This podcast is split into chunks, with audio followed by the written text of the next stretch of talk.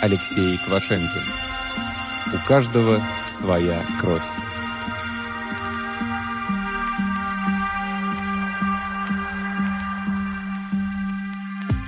Такого человечества еще не знало. Даже сверху, с орбиты, этот город был виден невооруженным глазом. Внизу, на огромном скальном плато, он раскинулся, как таинственное животное, пригревшееся на солнцепеке. Его законченная правильность поражала. Этот город был возведен как правильная восьмиконечная звезда. Восемь раскинувшихся во все стороны лучей. Только при сильном увеличении можно было рассмотреть сеть улочек, улиц, шоссе и площадей, на которых не было видно ни намека на движение. Некоторые здания разрушены, один луч изуродован исполинской воронкой. Но когда смотришь на него просто через иллюминатор, идеальная восьмиконечная звезда и все язвы на ее теле скрыты и сглажены расстоянием. Капитан встал с кресла. Невидимые путы больше его не сдерживали, и он поплыл, время от времени касаясь поручней кончиками пальцев. Быстрее было, конечно, взяться за маленькую, хорошо пригнанную ручку транспортера, сказать ему номер отсека и только ждать, пока небольшая машинка не отбуксирует тебя в нужное место. Но капитан все-таки с упорством, достойным лучшего применения, пользовался поручнями и своими руками. Он уже разменял пятый десяток и смотрел на все эти механические удобства, как на непростительные излишества. Прошествовав на руках хрупкие своей личной кабины, капитан усталым движением утопил кнопку, дверь скользнула вверх и пропустила человека, плавно опустилась за его подошвами. Два оператора тщательно изучали город, и визуально, и с помощью приборов – Эйфория от найденного чуда прошла еще на прошлой неделе. Теперь шла только рутина. Сотни проверок, замеров, обычная исследовательская работа. Капитан проплыл к свободному креслу перед десятком мерцающих мониторов, развернулся над ним и подтянулся к нему почти вплотную. Гравитационная система осторожно втянула его грузное тело, и капитан внимательно осмотрел изображения, передаваемые дисплеями. «Ну что, какие новости?» «Ничего нового», — сонным голосом ответил один из операторов. Его смена уже заканчивалась, техника завершала кое-какие подсчеты, и он позволял себе время от времени клевать носом. Центральный процессор в очередной раз сделал запрос на высадку исследовательской экспедиции. Он даже предложил кандидатов. Капитан насмешливо поднял брови. «И кого же?» Оператор с безразличным видом ткнул пальцем в клавиатуру, и один из мониторов у капитанского кресла выдал пять трехмерных фотографий. Капитан усмехнулся. «Ну да, как я и предполагал. Биолог, археолог, геолог, военный офицер и андроид. Именно. К тому же Ворчун добавил, что если его предложение проигнорируют на этот раз, он отправит жалобу на Землю. «Он может», — улыбнулся капитан снова.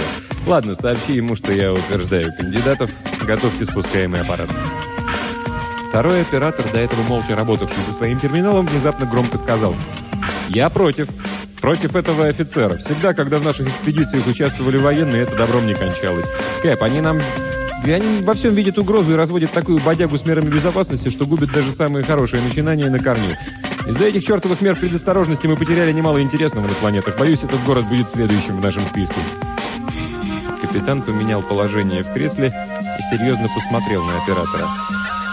«Ник, я знаю, что ты прав, но лично я ничего, абсолютно ничего сделать не могу. Не мы нашли это первыми.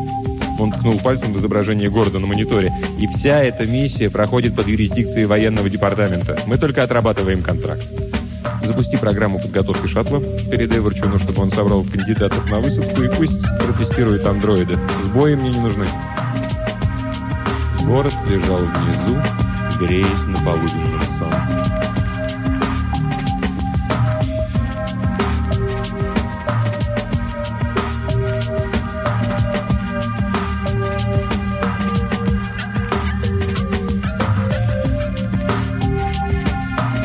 Внимание, десантная группа, у вас есть две минуты до двухминутной готовности к запуску. Слава богу, что компьютеры не понимают, что они говорят. Фраза логична, и этого достаточно. Несмотря на то, что весь экипаж не разгибался от хохота после очередной глупости, сказанной Ворчуном, прозванным так за вполне конкретное качество бортовым компьютером, тот продолжал вести отчет бездушным голосом. Все уже были на своих местах. Операторы слежения, операторы управления, навигаторы, технический персонал и, конечно, исследовательская группа в спускаемом челноке. Все знали друг друга по именам. На борту за порой годы долгих перелетов завязывались и дружбы, и служебные романы. Выше этого были только ворчун, андроиды, а с недавних пор еще и ребята из военного департамента. Капитан Стэн не раз с неудовольствием замечал, что присутствие военных только портило налаженные отношения внутри экипажа. Офицеры забивались, как волокна меж шестеренок, тормозя и разрушая точный часовой механизм, коим была команда каждого исследовательского судна. И тут же шли на смарку все труды психологов, бившихся над созданием идеального экипажа, команды, в которой никогда не возникало бы разногласий. Еще пять лет назад каждая команда была шедевром психологии, теперь в нее уродливыми клиньями были вбиты военные. И этот раз не был исключением. Насколько мог видеть Стэн на мониторе, люди в челноке посадили между собой и офицером андроида, дабы не находиться в критической близости от инородного тела. Только в этот момент Стэн понял, что изначально команда для высадки была подобрана неверно.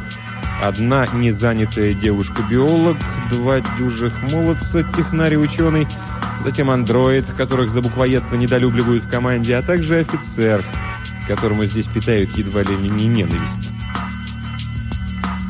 Мягкий толчок в спину, и шаттл отплыл от корабля.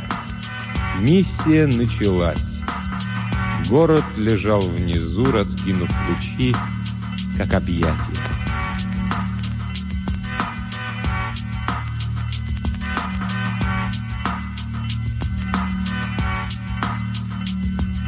Из доклада сержанта Уэрика на имя начальника ФСКБ ЕС. 11 февраля 2093 года в 12.20 по Гринвичу был произведен старт спускаемого модуля типа «Омега» с целью исследования объекта категории А, в прошлом предположительно населенного крупного массива на планете Церцея. Данные прилагаются. Десантирование экипажа было произведено с целью более детального изучения на предмет биологической активности. В состав экипажа вошли Капрал Уиллс, Джером, 28 лет, США, Кентукки. Ксенобиолог Риа, Люсия, 25 лет, ЕС, регион Испания. Палеоархеолог Дживс Дональд, 21 год, ЕС, остров Великобритания. Астрогеолог Нортон Артур, 27 лет, США, Индианаполис. Андроид класса 456, тип Моррис, сборка ЕС, регион Гренландия. Для получения полной информации относительно предмета исследования объекта альфа категории А обращаться к документу номер 11267.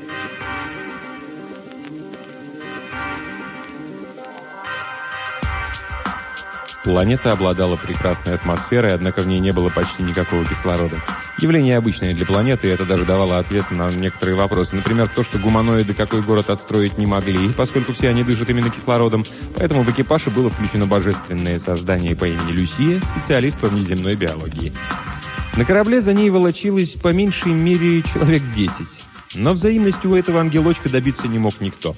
Ее можно было бы легко сделать идеалом добродетели, но только капитан знал, в чем заключалась ее мужчинам.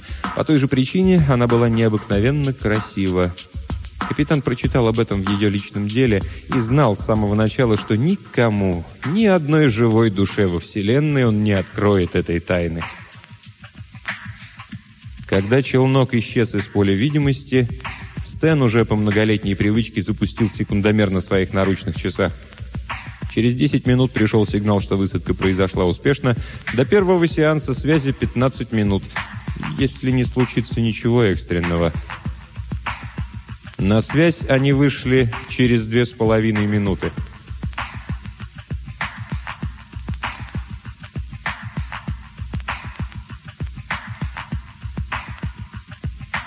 Совершенно секретно, только для визуального ознакомления. Выдержка из сектора 1123627889, 1123627993, памяти бортового компьютера исследовательского корабля «Каравелла», стенограмма аудиозаписи. Время и дата получения информации 11 февраля 2093 года, 12.49 по Гринвичу. Капрал Уиллс. Сержант, здесь какая-то аномалия. Внешние датчики зафиксировали нечто особенное. Сержант Уэрик. Чем дело, Капрал? Говорите толком, что именно засекли приборы? Не могу понять, что-то с составом воздуха, он как будто меняется. Какого черта, этого не может быть, что за дьявольщина? Да отвали ты, дай мне! Сержант, с вами хочет поговорить старший сотрудник Нортон. Черта с два, сержант, дай мне капитана. Я у микрофона, Артур, в чем там у вас дело? Этот капральчик ни черта не соображает, Кэп. Я уже один раз видел такое в шлюзах. Кто-то вне шаттла наполняет все кислородом. Этого не может быть. Что-то напутал, Артур. Невозможно наполнить планету кислородом.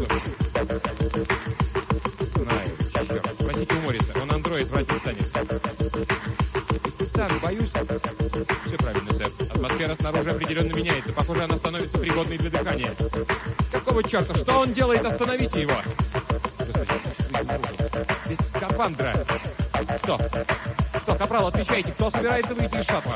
Ваш, ваш чертов капрал, да остановите же вы его! В городе атмосфера становится пригодной для дыхания. Нет, сержант, вы мне ответите за это.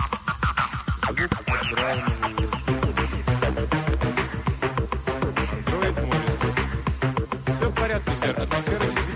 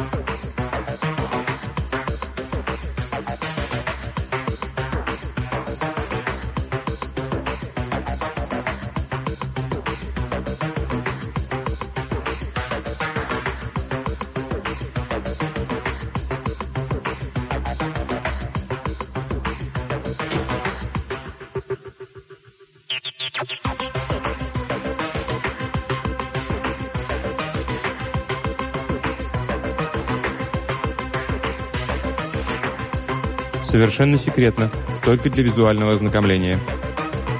Выдержка из памяти бортового компьютера исследовательского корабля «Каравелла», стенограмма аудиозаписи, время и дата получения информации 11 февраля 2093 года, 12.49 по Гринвичу. Капрал Уиллс. Сержант, здесь какая-то аномалия. Внешние датчики зафиксировали нечто особенное. Сержант Уэрик. В чем дело, Капрал? Говорите толком, что именно засекли приборы. Капрал Уиллс. Не могу понять, что-то с составом воздуха, он как будто меняется. Сержант Уэрик. Какого черта этого не может быть? Что за дьявольщина? Старший сотрудник Нортон. Да отвали ты, дай мне. Капрал Уиллс. Сержант, с вами хочет поговорить старший сотрудник Нортон. Старший сотрудник Нортон. Черта с два. Сержант, дай мне капитана. Капитан Майлз. Я у микрофона, Артур. В чем там дело? Старший сотрудник Нортон. Этот капральчик ни черта не соображает. Кэп, я тут уже один раз видел такое в шлюзах. Кто-то вне шаттла наполняет все кислородом. Капитан Майлз. Этого не может быть. Ты что-то напутал, Артур. Невозможно наполнить планету кислородом. Старший сотрудник Нортон. Знаю. Черт, спросите у Морриса, он андроид, врать не станет. Оператор слежения Бриз. Капитан, боюсь. Андроид Моррис. Все правильно, сэр. Атмосфера снаружи определенно меняется. Похоже, она становится пригодной для дыхания. Старший сотрудник Дживс. Какого черта? Что он делает? Остановите его. Старший сотрудник Нортон. Господи, он хочет выйти наружу без, без скафандра. Сержант Уэрик. Кто? Что? Кап- Капрал, отвечайте, кто собирается выйти из шаттла? Старший сотрудник Дживс. Ваш, ваш чертов капрал. Да остановите же вы его. Оператор слежения Бриз. Капитан, боюсь, они правы. В городе атмосфера становится пригодной для дыхания. Дьявол! Капитан Майлз. Да что же там у вас происходит? Старший сотрудник Риа. Нет. Капитан Майлз. Сержант, вы мне ответите за это. Звук отдраиваемого шлюза. Андроид Моррис. Все в порядке, сэр. Атмосфера действительно пригодна для дыхания. Экипаж находится вне шаттлов без скафандров и прочих средств индивидуальной защиты без всякого видимого вреда для организма. На основании данной расшифровки требую рассмотрения дела капрала Джерома Уилса в Высшем военном суде ФСКБ ЕС. Капитан медленно сползал по креслу. Все произошло за считанные секунды. Никто ничего не успел понять. В голове колыхалось лишь отдаленное представление о случившемся. Но одно стало ясным. В городе теперь был воздух, которым можно было дышать. Вокруг него была лишь бесполезная клубящаяся смесь газов. Город лежал, словно вдыхая аромат свежего воздуха. Дональд Дживс догнал капрала метрах в двухстах от корабля и повалил на землю. Офицер вывернулся из-под тяжелого тела археолога и, упершись в него обеими ногами, отбросил далеко в сторону. Но не успел он вскочить, как его подмяла под себя еще одна груда мышц. Нортон был вне себя от ярости. Он навалился на капрала, стараясь оторвать от себя словно стальные руки военного и одновременно пытался прижать его коленом к земле. Неизвестно, сколько бы это все еще продолжалось, если бы на выручку не подоспел андроид. Он мертвой хваткой схватил Артура и буквально отбросил его в сторону. Но в последний момент Моррис задержал руку, и астрогеолог плавно опустился в песок. С Капралом такую же операцию андроид провести не смог. Уиллс внезапно перехватил руку Морриса и в секунду уложил его на лопатки. Артур присвистнул, поднимаясь и стряхивая песок с одежды. Он только что убедился, что андроид и в самом деле весит не меньше полутора сотен килограмм, и так легко уложить его. «Какого черта тогда ты не сделал со мной то же самое?» Капрал только усмехнулся. «Ты человек, он машина». «Ладно, это не важно», — медленно проговорил Дональд. «С какого перепоя ты решил открыть шлюз?» «Тебе так важно это знать?» Слова Капрала звучали холодно, но без вызова. «Черт с тобой!» – пробормотал Дональд, потирая ушибленное при падении место. «Как тебя звать, вояка?» Артура передернуло, однако он понял ход Дональда. Пока они на планете, они должны действовать слаженно. Мало того, военный специалист может оказаться очень и очень полезным. Капрал также холодно ответил «Джером» и, конечно же, руки не подал. Впрочем, этого и следовало ожидать. Внезапно Артура пронзила еще одна мысль – он взглянул на Дональда и увидел, как его озаряет такая же вспышка. «Люсия!» Она сидела, прижавшись спиной к жесткому углу шлюзовой двери и молча смотрела в одну точку. По ее щекам текли слезы. Артур подскочил к ней первым. «Не надо, девочка, не плачь, все в порядке». Он прижал ее голову к груди, покачиваясь, словно убаюкивал ребенка. Внезапно их накрыла чья-то тень. Морис. Он просто стоял и наблюдал. Ему было недостаточно информации для того, чтобы понять человеческие отношения, поэтому он впитывал любую информацию относительно неуставных отношений между членами экипажа. Его любопытство было чисто техническим – получить больше информации для лучшего понимания человека и взаимодействия с ним. Но, тем не менее, Артура не покидала мысль, что андроиды делают это нарочно. Просто стоят и смотрят, как маленькие дети. Дональд подошел к ним, присел на корточки и улыбнулся Люсии. Она сделала попытку улыбнуться в ответ, но только снова разрыдалась. «Оставь ее», сказал он тихо. Капрал стоял в стороне и внимательно осматривал город. Теперь вблизи он не казался таким сюрреалистичным, каким виделся с высоты. Здания, силуэты которых четко вырисовывались на фоне светлого неба, были странными, незнакомыми, но не более того. Джером через бинокль всматривался в хитросплетение улиц, но потому что выражение его лица никак не изменялось, можно было предположить, что там среди зданий не было ничего его заинтересовавшего. Тем не менее, Дональд заметил, что Капрал смотрит в одно место, причем уже довольно долго. «Значит, им здесь что-то нужно», — подумал он. Конечно же, когда военные находят первыми какой-то объект, который может их заинтересовать со стратегической точки зрения, они так умеют законспирировать цель экспедиции, что многие даже после ее завершения не подозревают об истинной цели. Похоже, так было и теперь. Пересилив себя, он подошел к офицеру. «Что ищем?» «Путь к центру города», — медленно, словно в глубокой задумчивости произнес Джером. Не ожидая получить ответ на свой вопрос, Дональд все-таки спросил. «И что там?» «Реактор», — также невозмутимо произнес Капрал. Наконец он оторвал глаза от окуляров и посмотрел на Дональда. «Ты по своей специальности палеоархеолог. Значит, это по твоей части. Виды строений твой конек, ведь так?» «Да», — Дональд не верил своим ушам.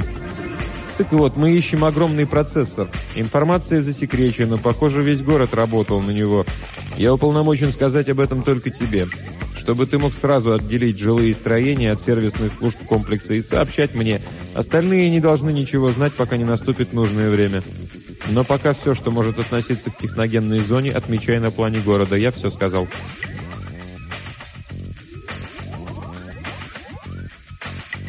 Совершенно секретно, только для визуального ознакомления.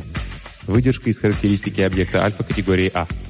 Данный объект является жилым массивом, город неземного происхождения, представляющим по расположению и планировке правильную восьмиконечную звезду. Расстояние от центра до конца любого излучия звезды 23,7 километра. Обнаружены улицы и крупные трассы, в правильном порядке делящие город на равные части. Наличие трасс с практически ровным покрытием дает основание полагать, что город располагает наземным транспортом, хотя ни один объект, который мог бы служить таким целям, не был обнаружен. Население при предварительном просмотре также не обнаружено. Кроме того, при предварительном просмотре были зафиксированы значительные повреждения некоторых строений и структур города. Однако на третий день был обнаружен род механической деятельности. Центр города представляет собой производственный комплекс неясного назначения, судя по всему, еще функционирующий. Считаю, что такой комплекс позволит значительно расширить познание технологий посторонних цивилизаций и увеличить обороноспособность Земли. На основании вышесказанного прошу разрешить высадку десанта на территорию города для тщательного обследования производственного комплекса. Исполняющий обязанности командующего спецотделом по внеземным цивилизациям сержант Грегори Уэрик. «Ну что, Тронулись!» Маленький юркий вездеход прокладывал себе дорогу в сторону огромного монолита зданий, и Люсия с печалью в глазах посмотрела, как шаттл медленно оторвался от земли и, набрав высоту, скрылся в небе. Машина шла безупречно. Хотя дорога среди зданий была порядком захламлена какими-то трубами, кабелями и прочей дребеденью, Андроид вел вездеход так, как лимузин по Бродвею. Размеренно и спокойно, без толчков и остановок. Артур выкарабкался на крышу машины и, свесив ноги в люк, с каким-то почти детским любопытством разглядывал здания вокруг. Андроид также не сводил глаз с домов по сторонам, было просто удивительно, как он вел машину. Дональд буквально прилип к боковому армированному стеклу, пытаясь найти среди этих экспалинских этажерок хотя бы что-нибудь отдаленно напоминающее технику или спецсооружение. Ничего! Ни коробки, испуганные и глядящие на пришельцев пустыми глазницами окон. Капрал же не смотрел в окна, он возился с какой-то аппаратурой. Так они проехали почти полпути до центра города, когда андроид плавно затормозил. Уиллс оторвался от своей техники и взглянул на Морриса. Тот продолжал смотреть вперед. «Дальше мы не проедем. Вернее, вернемся немного назад и перейдем на другую радиальную трассу». «Тогда в чем дело?» – нагнувшись, спросил Артур. Я слышу посторонний звук. Люсию словно обожгло. Она переменилась в лице и стала напряженно вслушиваться. Артур взглянул в ее словно вдруг посеревшие глаза и тоже замер. Губы его побледнели. Рядом плавно выпрямился во весь рост капрал Уиллс. Последним этот звук услышал Дональд. На грани человеческого сознания, едва ощутимая вибрация воздуха, которая, казалось, медленно и плавно дробила мозг. Двигатель машины молчал уже несколько секунд, но этот звук так и продолжал дрожать в воздухе, становясь единственным и всеобъемлющим ужасом. Описать его было невозможно. Ни один кошмарный сон не рождал такого звука. Вернее, он звучал не в воздухе, а в самом мозгу, и от него некуда было деться. Люсия внезапно зажала уши ладонями и вскочила с места. Дональд попытался ее схватить, но она увернулась и с легкостью пантеры прыгнула в открытый Артуром люк. Тот кинулся вслед за ней, оступился и упал, тут же поднялся и снова попытался ее поймать. Но в этот момент звук изменился. Он резко упал вниз, ровно на полторы октавы. Ужас объял всех. Казалось, даже андроид переменился в лице. Затем звук взлетел, ударился о верхнюю грань человеческого сознания перешел в пронзительный визг. «Нет!» Люсия упала на колени и, подняв руки, как в мольбе к чужому солнцу, затрепетала всем телом. Звук перешел в хрип и растворился в воздухе. Когда Артур подбежал к Люсии, она лежала в песке, которым была щедро усыпана дорога неведомого города. Лежала тихо, съежившись, как маленькое затравленное животное. Дональд подошел к ней, обойдя безмолвно стоящего Артура, и осторожно наклонился над свернувшейся калачиком хрупкой фигуркой. Повернув ее голову, он увидел то, что ожидал увидеть. Глаза, неподвижные и печальные, смотрели на него, но его не видели. С уголка губ Люсии скатилась розовая капля. Вид крови потряс Артура. Нет, крови он насмотрелся достаточно в своем прошлом, но это... Это было розовый. «Матерь Божья!» – пробормотал он. «Что это?» Дональд продолжал держать Люсию на руках, также бессмысленно глядя на стекающую на его руку розовую стройку. кровь. Но чья кровь? Внезапно, словно из-под земли, появился Джером. Капрал осторожно взял девушку из рук Дональда и стал внимательно рассматривать ее. Кроме любопытства, на его лице ничего более не отразилось. Он раскрыл ей губы, поднес розовую кровь к носу, понюхал, лизнул, осмотрел зрачки, заглянул на века. Деловито и непринужденно, как ветеринар осматривает кролика. Мертвого кролика. Это вывело Артура из транса. Подняв с земли тяжелый металлический стержень, он исказил лицо в безумной гримасе и нечеловеческим воплем объявил приговор «Получи свое, ублюдок». Стержень опустился на затылок капрала. Тот упал на колени, тело Люсии крохотной бежевой куколкой упало к ногам Дональда. Хлынула кровь. Алая, почти черная кровь. Дональд, казалось, даже перевел с облегчением дыхания, когда из раны потекла человеческая кровь, а не розовая жидкая материя. Но это облегчение завершилось через сотую долю секунды. «Господи, Артур, ты же убил человека!» – проговорил Дональд, не чувствуя собственных губ. Артур ответил сатаническим хохотом. «Да черта с два я его убил!» – содрогался он в припадке безумного смеха. И действительно, Уиллс вставал, зажимая рану, из которой сквозь пальцы хлестала кровь. Дональд отказывался верить своим глазам. Такого он еще не видел никогда. Что это? Андроид, сверхчеловек или еще какое-то порождение обезумевшего человеческого прогресса? А адская тварь, скрывавшаяся за маской капрала Уилса, опустила окровавленную руку, потянулась ей к пистолету на поясе, но достать его не успела. Вездеход, разогнавшийся до казалось невозможной скорости, смел Уилса как тряпичную куклу. Продолжая тащить его на бешеной скорости, машина врезалась в дом, раздался скрежет разрываемого металла, и все стихло. Дональд оглянулся, посмотрел на Артура. Тот стоял, низко нагнувшись, опираясь всем телом на окровавленный стержень. Из его легких тяжело с хрипом вырывался воздух. Медленно они пошли к чуть дымящейся машине. За ней, зажатый и размазанный по стене, даже не прогнувшийся под ударом вездехода, висел капрал Уиллс. Как злобная техногенная пародия на распятие, он висел на стене, пронзенный на вылет какой-то арматурой, раскинув неестественно вывернутые руки, и плоть его мешалась со скрытой под ней металлической сущностью офицера. «Это что еще за мерзость?» – недоуменно спросил Артур. Он никак не мог разобраться, что принадлежало капралу, а что было посторонним предметом. «Киборг!» – внезапно послышался сзади искаженный голос – из кабины выбирался андроид. Он подволакивал левую ногу, звуковые динамики были, судя по голосу, повреждены от удара, да и вообще вид у него был кошмарный. Наружное покрытие местами было содрано, и из ссадин сочилась белесая наполняющая жидкость. «Белая кровь», — подумал Дональд. «Кровь андроида». «Иборг?» — недоуменно спросил Артур. «Что, как андроид, как ты, да?» «Нет», — спокойно возразил Морец. Я всего лишь многофункциональный гуманоподоид... гуманоидоподобный робот. Он кибернетический организм, военная модель. Нет микросхем, нет закона Азимова. Он способен убивать людей.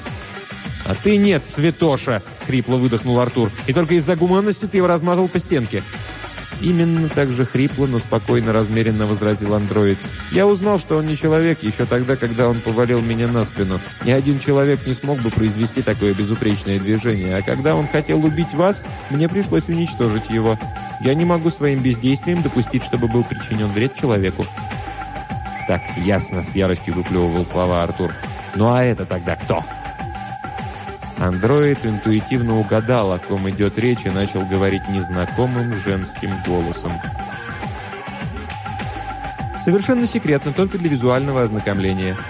Люсия Риа, 68 -го года выпуска. Полный синтетический аналог человека. Предположительное назначение – психологический проект по созданию искусственного интеллекта на биологической основе. Результат тестов мозговой активности – возможность образного мышления и алогичного развития мысленного процесса, свойства живого человеческого мозга. Плюс возможность хранения информации в виде двоичной системы до 90 тысяч гигабайт. Критическая ошибка, дальнейшее прочтение невозможно. «Она знала о том, кто она такая?» – внезапно спросил Дональд. Андроид ответил отрицательным кивком головы. Конечно же, ей вживили фиктивные воспоминания. «Так», — зло прошипел Артур. «Один из нас андроид, не человек. Второй киборг, тем более не человек. Третий почти человек, но все-таки нет. А ты кто?» Стержень запел в воздухе, описывая смертельную дугу. Дональд успел перехватить удар Артура. Тот был заметно старше его, и сил было больше, но юноша все-таки был ловчее. Он вертелся юлой, парируя удар за ударом, неизвестно каким образом оказавшимся у него в руках куском трубы. Удары сыпались один за другим, но неизменно встречали на пути преграду. Но все-таки один раз Дональд не успел. За секунду до того, как потерять сознание, он увидел, как андроид, подоспевший только что, ударом посылает Нортона в нокаут.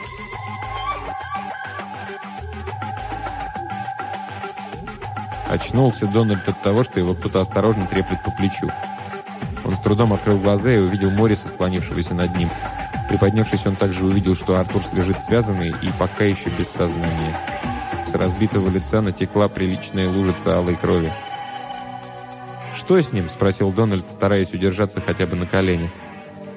«Небольшое сотрясение», – улыбнулся андроид, протягивая ему пистолет. «Вы должны убить его. Он социально опасен. Я не могу сделать это. Мне мешают законы Азимова». «Да, конечно», — отозвался Дональд, беря из рук андроида залитое кровью киборга оружие, взводя курок и еще не понимая, что он делает, направляя пистолет на бесчувственное тело. Андроид старался отвернуться, показывая, что он не собирается вмешиваться, но человек медлил. Он смотрел на Артура Нортона поверх мушки и понимал, что то, что он сейчас совершит, будет гранью. Гранью, за которой только кровь. Только чья кровь? Дональд тихо позвал андроида. «Моррис?» «Да, сэр», — тот с готовностью обернулся, ожидая распоряжения. «Моррис», — безмятежно улыбаясь, проговорил Дональд. «Да ты скотина!» Выстрел перекрыл последнее слово. Глядя на развороченное лицо оседающего на землю андроида, человек внезапно сказал, «Жаль, что ты не дослушал меня до конца, Моррис. Да, Артур Нортон — человек, это ясно сразу, ведь ты, исполняя свои чертовы заповеди, наверняка пришил бы его, будь он кем-то иным». Хотя по характеру он не нелюдь почище всей остальной компании. Что же? Он теперь умрет под стать своей жизни в одиночестве, опутанный по рукам и ногам, в полном бессилии и ненависти к самому себе. Далее Капрал Уиллс Джером, киборг, военная машина, которая превратила бы этот город в дивный полигон для пехотных учений. Тут тоже все ясно. Люсия Рия, конечно же, даже не знала, кто она. Так, искусственная копия из живого оригинала но тоже не человек. И ты, растекающийся здесь зловонной молочно-белой лужей андроид, жалкий слуга, не могущий даже исполнять свои желания, подчиняясь чужим приказам. Но остается еще одна бренная тварь между вами, некто по имени Дональд Дживс. Это ваш покорный слуга, который в такой милой компании уже не знает, кто он такой. Но это легко проверить, ведь у каждого своя кровь. Глубина улиц снова ответила громким раскатистым эхом выстрела. Город тихо дремал под лучами угасающего солнца, омытый кровью ныне мертвых пяти тел.